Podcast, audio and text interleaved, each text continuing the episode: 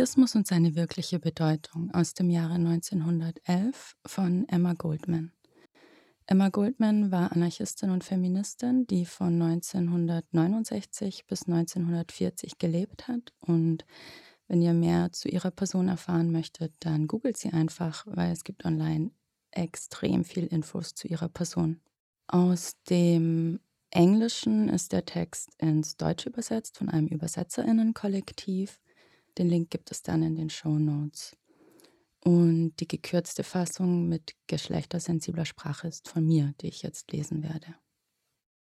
Die Geschichte der Entwicklung und des Werdegangs der Menschheit ist gleichzeitig die Geschichte eines ungeheuren Kampfes jeder neuen Idee, die das Heraufdämmern eines strahlenden Morgens ankündigt. In seinem beharrlichen Festhalten am Hergebrachten hat das Alte niemals gezögert, sich der schmutzigsten und grausamsten Mittel zu bedienen, um das Kommen des Neuen aufzuhalten, in welcher Form oder Zeit sich letzteres auch immer geäußert haben mag. Der Anarchismus konnte nicht darauf hoffen, dem Schicksal aller anderen Neuerungsgedanken zu entgehen. Tatsächlich musste der Anarchismus als revolutionärster und kompromisslosester Neugestalter notwendigerweise mit der verbündeten Unwissenheit und Feindseligkeit der Welt, die er erneuern will, zusammenstoßen. Was also sind die Einwände? Erstens. Anarchismus ist unpraktikabel, obgleich ein schönes Ideal. Zweitens. Anarchismus bedeutet Gewalt und Zerstörung. Deshalb muss er als schlecht und gefährlich zurückgewiesen werden. Sowohl der gebildete Mensch als auch die unwissende Masse urteilen nicht aus der gründlichen Kenntnis des Gegenstandes, sondern entweder nach dem Hörensagen oder aus falscher Interpretation. Ein praktischer Plan, sagt Oscar Wilde, ist entweder einer, der bereits existiert, oder ein Plan, der unter den bestehenden Umständen durchgeführt werden könnte. Aber es sind gerade die bestehenden Zustände, gegen die man Einwände hat, und jeder Plan, der diese Zustände billigen würde, wären falsch und töricht. Das wahre Kriterium des Praktikablen besteht daher nicht darin, ob letzteres das Falsche und Törichte unangetastet lassen kann, sondern eher darin, ob der Plan genug Lebenskraft besitzt, die stehenden Gewässer des Alten zu verlassen und neues Leben aufzubauen, als auch zu erhalten. Unter dem Gesichtspunkt dieser Vorstellung ist der Anarchismus tatsächlich praktikabel. Mehr als jede andere Idee hilft er dabei, Falsches und Törichtes zu beseitigen, und mehr als jede andere Idee schafft und erhält er neues Leben. Die Emotionen des unwissenden Menschen werden durch die blutrünstigsten Geschichten über den Anarchismus in Stimmung gehalten. Jemand hat gesagt, dass Verdammen weniger geistige Anstrengung erfordert als Denken. Die weit verbreitete in der Gesellschaft vorherrschende geistige Trägheit beweist das nur zu genau. Lieber als einer gegebenen Idee auf den Grund zu gehen, ihren Ursprung und ihre Bedeutung zu untersuchen, werden die meisten sie entweder verurteilen oder sich auf einige oberflächliche und voreingenommene Begriffsbestimmungen von Unmaßgeblichen stützen. Der Anarchismus spornt den Menschen dazu an, jede Behauptung zu durchdenken, zu untersuchen und zu analysieren. Aber um die Aufnahmefähigkeit der Leserinnen nicht zu sehr zu beanspruchen, werde ich mit einer Definition beginnen und diese dann genauer erklären. Anarchismus Doppelpunkt. Die Philosophie einer neuen sozialen Ordnung, basierend auf einer von menschlichen Gesetzen uneingeschränkten Freiheit. Die Theorie, dass alle Formen von Herrschaft auf Gewalt beruhen und deshalb falsch und schädlich sowie unnötig sind. Die neue soziale Ordnung beruht selbstverständlich auf der materialistischen Lebensgrundlage. Aber obwohl alle Anarchistinnen darin übereinstimmen, dass das Hauptübel heutzutage ein ökonomisches ist, sind sie davon überzeugt, dass die Aufhebung dieses Übels nur durch die Berücksichtigung jeder Phase des Lebens, der individuellen ebenso wie der kollektiven, der inneren ebenso wie der äußeren Entwicklungsphasen, erfolgen kann. Eine sorgfältige Prüfung der Geschichte der menschlichen Entwicklung wird zwei Elemente, die in einem harten Kampf gegeneinander stehen, zutage fördern. Elemente, die man erst jetzt als nicht einander fremd, sondern als nahe verwandt und völlig harmonisch zu verstehen beginnt. wenn man sie nur in die entsprechende Umgebung versetzt, die individuellen und sozialen Instinkte. Seit einer Ewigkeit haben das Individuum und die Gesellschaft sich einen gnadenlosen und blutigen Kampf geliefert. Beide strebten nach der Vorherrschaft, weil sie dem Wert und der Bedeutung des anderen gegenüber blind waren. Die individuellen und sozialen Instinkte, die einen ein überaus kraftvoller Faktor für individuelles Streben, Wachstum, Sehnsucht und Selbstverwirklichung, die anderen ein in gleicher Weise bedeutsames Element der gegenseitigen Hilfe und des sozialen Wohlstands. Der Grund für den Kampf, der im Individuum und zwischen ihm und seiner Umwelt tobt, ist nicht schwer zu finden. Alle früheren Sagen beruhen auf diesem Gedanken, der immer noch das Leitmotiv der biblischen Geschichten, die das Verhältnis des Menschen zu Gott, zum Staat und zur Gesellschaft behandeln, darstellt. Wieder und wieder dasselbe Motiv. Der Mensch ist nichts, die Mächte sind alles. Demgemäß würde Jehova den Menschen nur unter der Bedingung völliger Hingabe dulden. Der Mensch kann alle Herrlichkeit auf Erden haben, aber er darf sich nicht seiner selbst bewusst werden. Der Staat, die Gesellschaft und die Gesetze der Moral singen alle denselben Refrain. Der Mensch kann alle Herrlichkeit auf Erden haben, er darf sich nur nicht seiner selbst bewusst werden. Der Anarchismus ist davon überzeugt, dass Gott, der Staat und die Gesellschaft nicht existieren dass ihre Versprechungen null und nichtig sind, da sie nur durch die Unterordnung des Menschen erfüllt werden können. Der Anarchismus vertritt deshalb die Lehre von der Einheit des Lebens, nicht bloß in der Natur, sondern auch im Menschen. Es gibt keinen Konflikt zwischen den individuellen und den sozialen Anlagen, genauso wenig wie zwischen Herz und Lunge, das eine ist der Behälter einer kostbaren Lebenssubstanz, die andere das Behältnis der Stoffe, die die Substanz rein und kräftig erhalten. Das Individuum ist das Herz der Gesellschaft, das die Substanz des Lebens bewahrt. Die Gesellschaft ist die Lunge, die die Stoffe verteilt, die die Lebenssubstanz, das heißt das Individuum, rein und stark erhalten. Der Anarchismus ist der große Befreier des Menschen von den Trugbildern, die ihn gefangen halten. Er ist Richter und Friedensstifter zwischen den beiden Kräften für individuelle und soziale Harmonie. Um diese Einheit zu verwirklichen, hat der Anarchismus den schädlichen Einflüssen, die bisher die harmonische Verbindung zwischen individuellen und sozialen Anlagen, zwischen Individuum und Gesellschaft verhindert haben, den Krieg erklärt.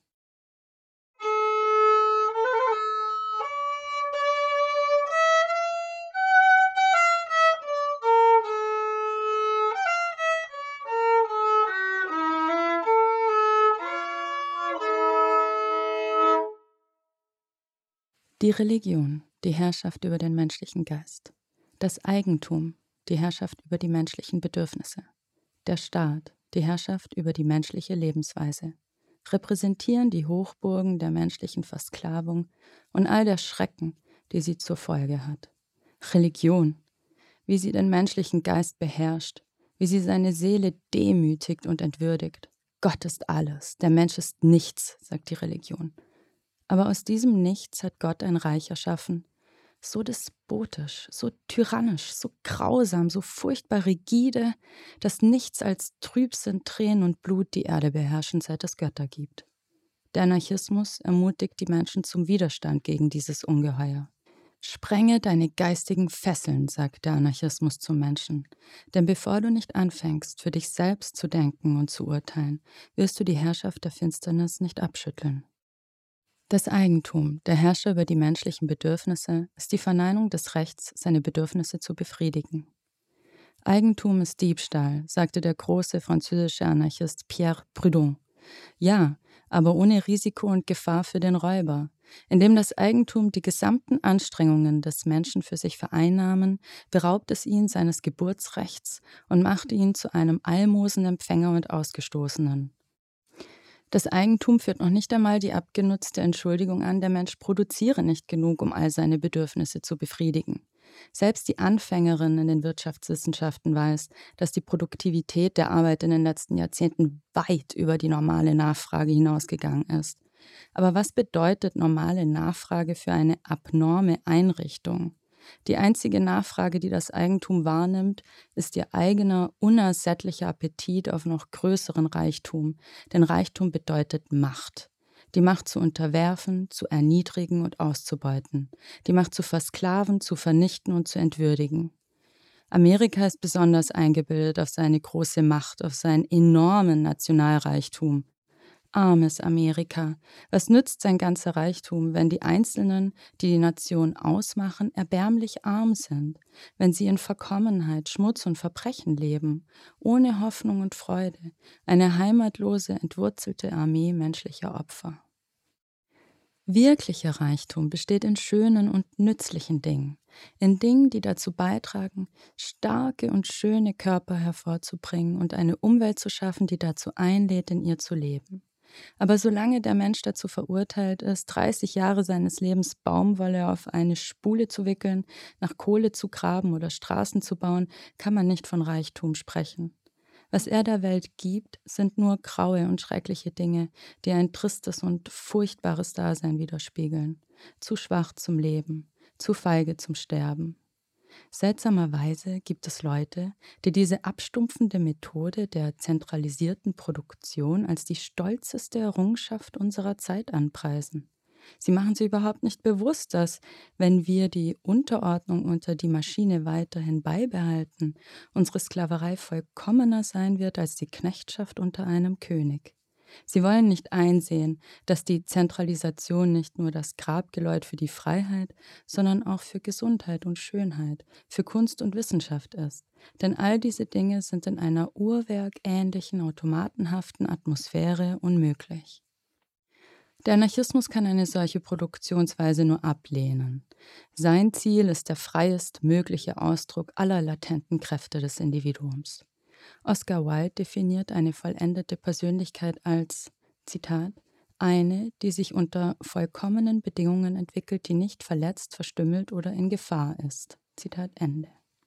Eine vollendete Persönlichkeit ist daher nur in einem Stadium der Gesellschaft möglich, in dem der Mensch die Freiheit hat, die Arbeitsweise, die Arbeitsbedingungen und die Freiheit zum Arbeiten zu wählen. Eine Persönlichkeit, der das Herstellen eines Tisches, das Bauen eines Hauses oder die Bodenbearbeitung das bedeutet, was das Malen dem Künstler und die Entdeckung dem Wissenschaftler ist. Das Ergebnis von Inspiration, intensivem Verlangen und tiefem Interesse an der Arbeit als einer schöpferischen Kraft.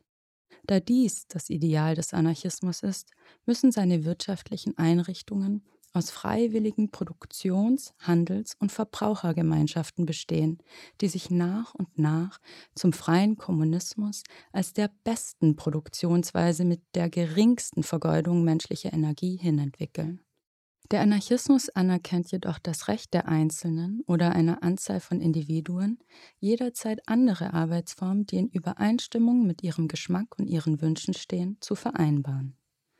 Da eine solche freie Entfaltung menschlicher Energie nur unter völliger individueller und sozialer Freiheit möglich ist, richtet der Anarchismus seine Kräfte gegen den dritten und größten Feind jeder sozialen Gleichheit, nämlich gegen den Staat, die etablierte Obrigkeit oder das gesetzliche Recht, die Herrschaft über die menschliche Lebensweise.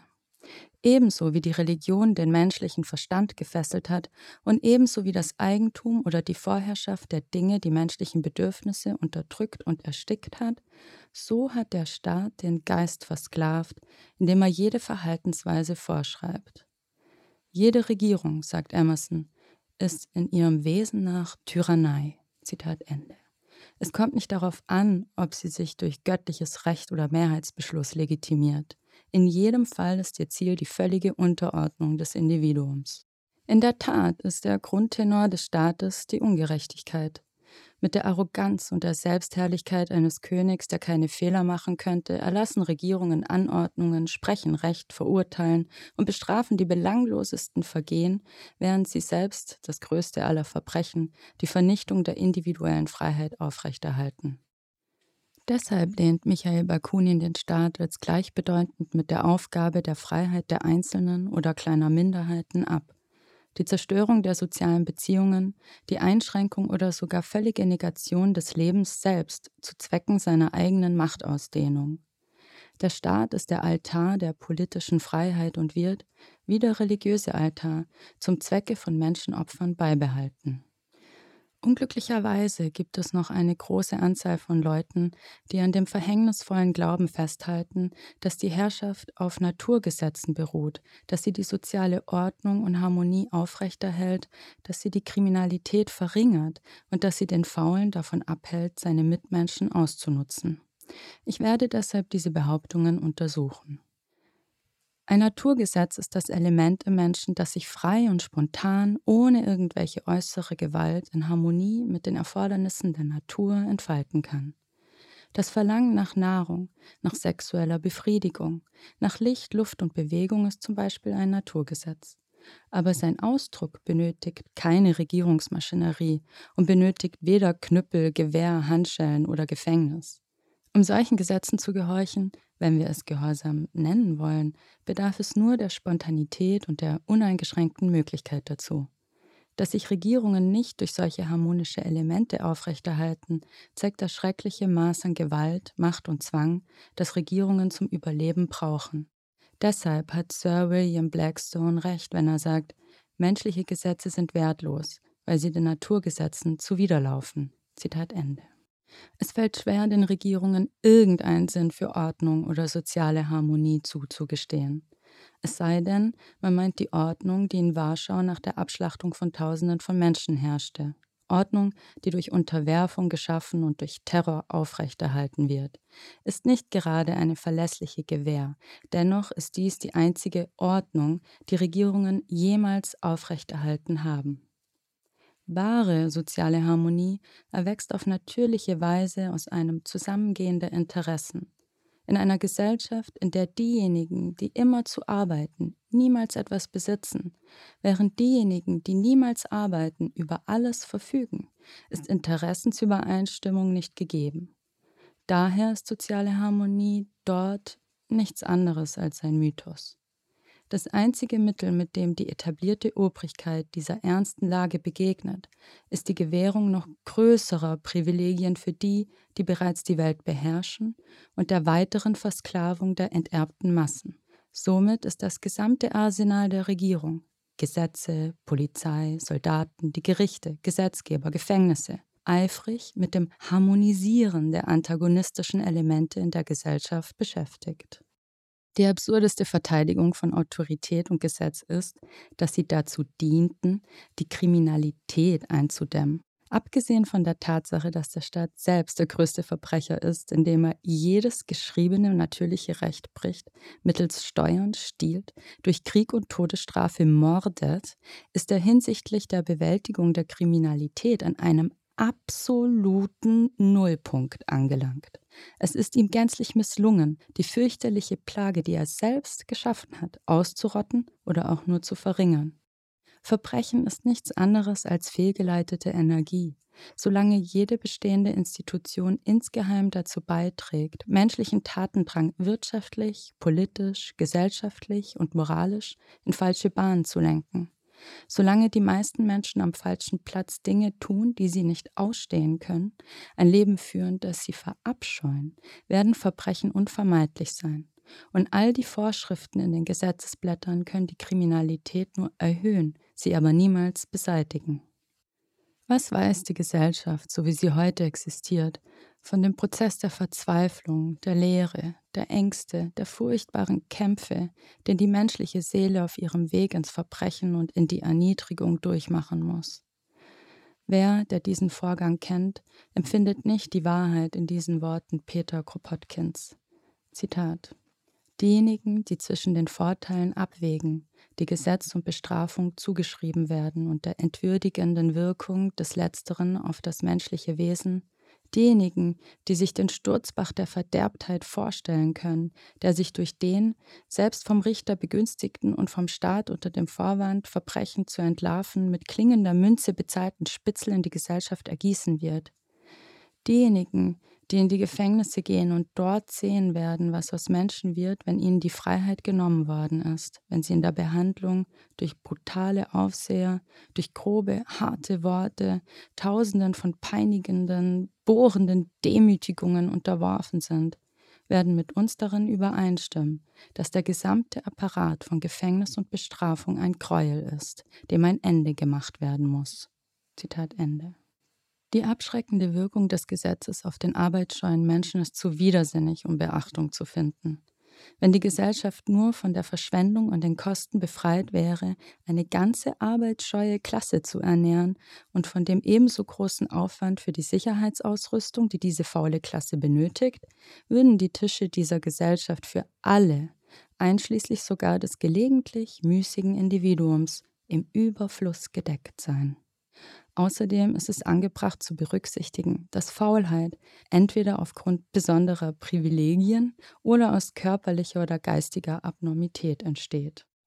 Um zu einer solchen Ordnung der Dinge zu gelangen, muss der Staat mit seinen ungerechten, willkürlichen, repressiven Maßnahmen abgeschafft werden. Im besten Falle hat er ohne Rücksicht auf individuelle und soziale Verschiedenheit und Bedürfnisse allen ein und denselben Lebensstil aufgezwungen. Mit der Vernichtung des Staates und des gesetzlichen Rechts beabsichtigt der Anarchismus, die Selbstachtung und Selbstständigkeit des Individuums von aller Beschränkung und allem Eingriff durch die Staatsgewalt zu befreien. Nur in Freiheit kann sich der Mensch zu seiner ganzen Bedeutung entwickeln. Nur in Freiheit wird er lernen zu denken, zu handeln und sein Bestes zu geben. Nur in Freiheit wird er die wahre Bedeutung der gesellschaftlichen Bande erfassen, die die Menschen zusammenhalten und die eigentliche Grundlage jedes normalen Zusammenlebens sind. Aber wie steht es mit der Natur des Menschen? Kann sie verändert werden? Und wenn nicht, wird sie den Anarchismus vertragen?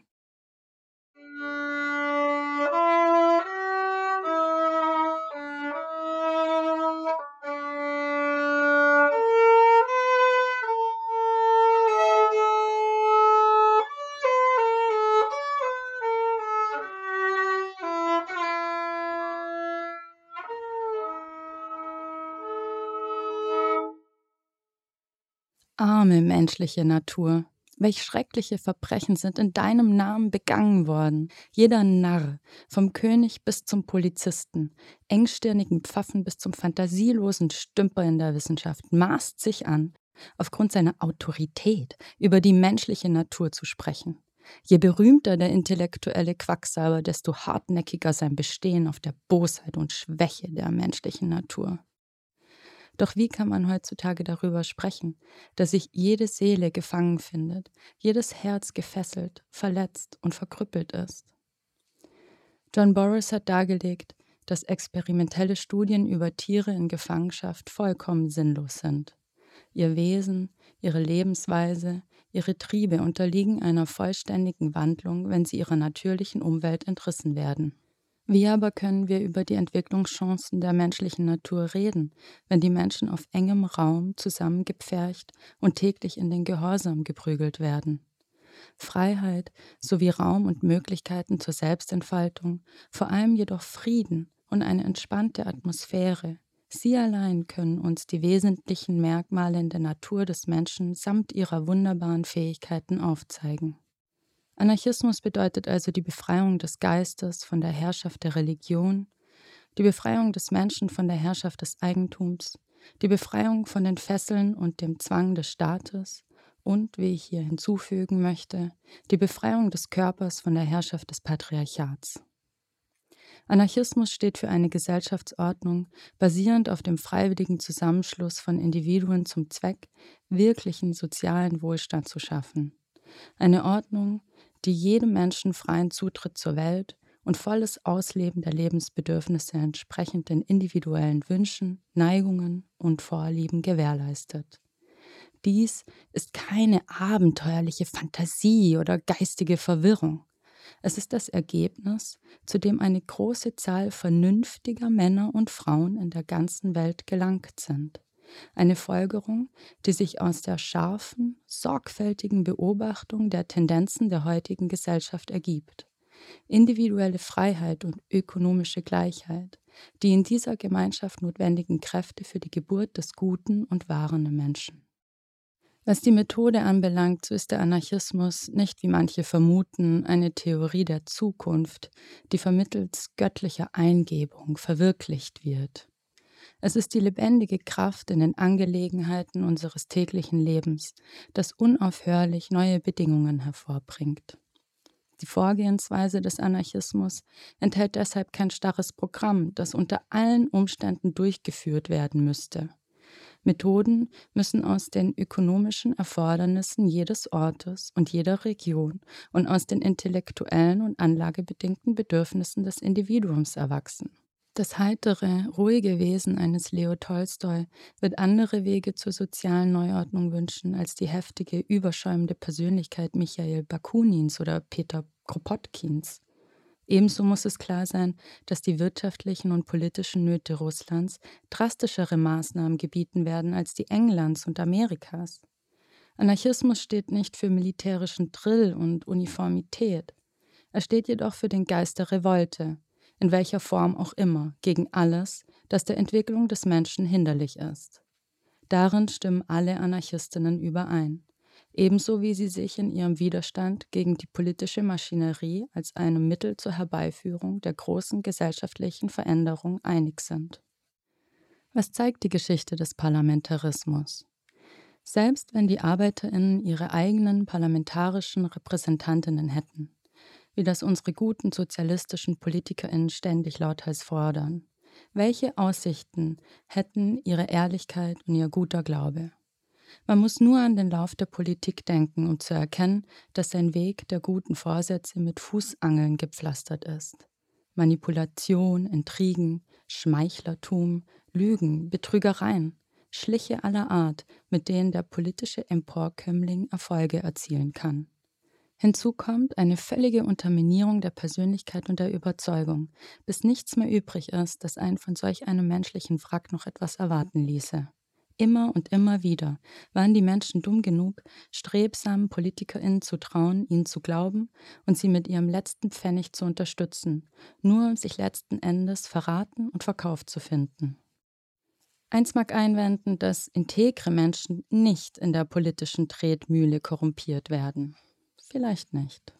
Aber solche Menschen wären, wie es sich auch in der Tat in zahlreichen Fällen gezeigt hat, vollkommen unfähig, auch nur die geringste Macht im Namen der Arbeiterinnen auszuüben.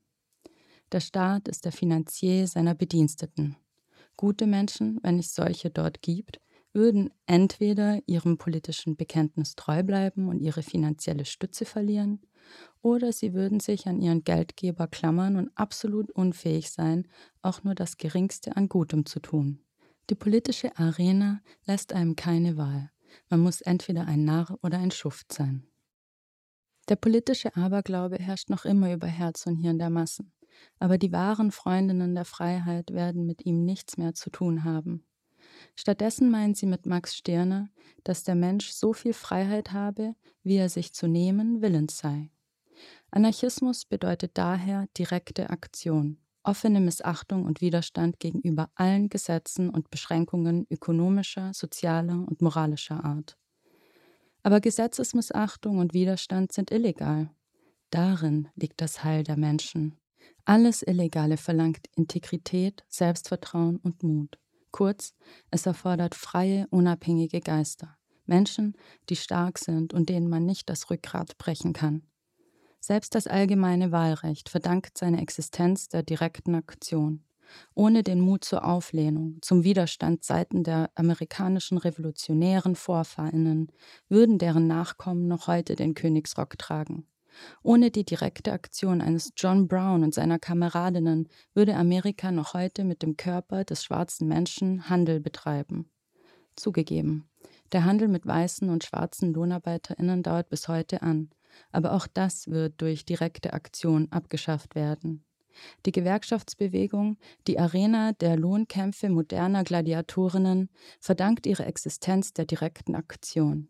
Erst kürzlich haben Justiz und Regierung versucht, die Gewerkschaftsbewegung zu zerschlagen und sie verurteilten die Verteidigerinnen des Versammlungsrechts als Verschwörer zu Gefängnisstrafen. Hätten sie versucht, ihre Sache mit Betteln, Bitten und Kompromissen durchzusetzen, wäre die Gewerkschaftsbewegung heute eine unbedeutende Größe. In Frankreich, in Spanien, in Italien, in Russland, ja sogar in England das beweist der wachsende Widerstand der englischen Gewerkschaften, ist die direkte revolutionäre Aktion im Bereich der Wirtschaft eine so starke Kraft im Kampf für die Freiheit der Arbeit geworden, dass die Welt nicht umhin kann, die gewaltige Bedeutung der Arbeiterinnenmacht anzuerkennen. Der Generalstreik, der höchste Ausdruck des ökonomischen Bewusstseins der Arbeiterinnen, wurde in Amerika vor nicht allzu langer Zeit lächerlich gemacht. Heute muss jeder große Streik, um Erfolg zu haben, die Bedeutung des solidarischen, umfassenden Protests begreifen. Die direkte Aktion, die sich schon auf ökonomischem Gebiet als erfolgreich erwiesen hat, ist im Bereich des Individuums gleichermaßen wirksam. Hunderte von Zwängen beeinträchtigen dort sein Dasein und nur hartnäckiger Widerstand dagegen wird es endlich befreien direkte Aktion gegen die Betriebsführung, direkte Aktion gegen die Autorität des Gesetzes, direkte Aktion gegen den zudringlichen, lästigen Einfluss unseres Moralkodexes ist die folgerichtige, konsequente Vorgehensweise des Anarchismus. Wird das nicht zu einer Revolution führen? In der Tat, das wird es. Keine wirkliche soziale Veränderung ist jemals ohne eine Revolution vor sich gegangen. Entweder sind die Leute nicht mit ihrer Geschichte vertraut, oder sie haben noch nicht gelernt, dass Revolution nichts anderes ist als in die Tat umgesetzte Gedanken. Anarchismus, die großartige treibende Kraft im Denken, durchdringt heute jeden Bereich menschlicher Bestrebungen. Wissenschaft, Kunst, Literatur, das Schauspiel, die Bemühungen um ökonomische Verbesserungen. Wahrhaftig, jede individuelle und soziale Opposition gegen die bestehende Unordnung der Dinge ist von dem Feuer des Anarchismus erleuchtet. Er ist die Philosophie von der Souveränität des Individuums. Er ist die Lehre von der sozialen Harmonie. Er ist die wunderbare, vorwärtsdrängende, lebendige Wahrheit, die die Welt umgestalten und die Morgendämmerung einleiten wird.